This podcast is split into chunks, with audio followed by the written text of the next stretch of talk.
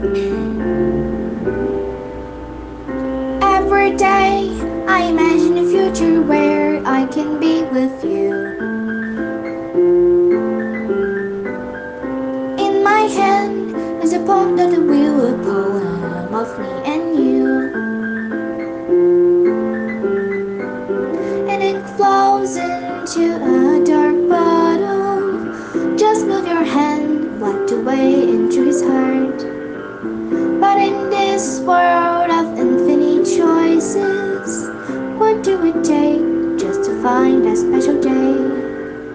What will it take just to find that special day?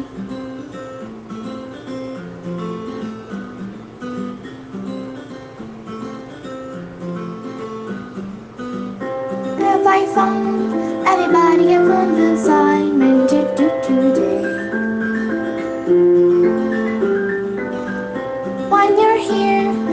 Nothing to do is fun for Dan anyway.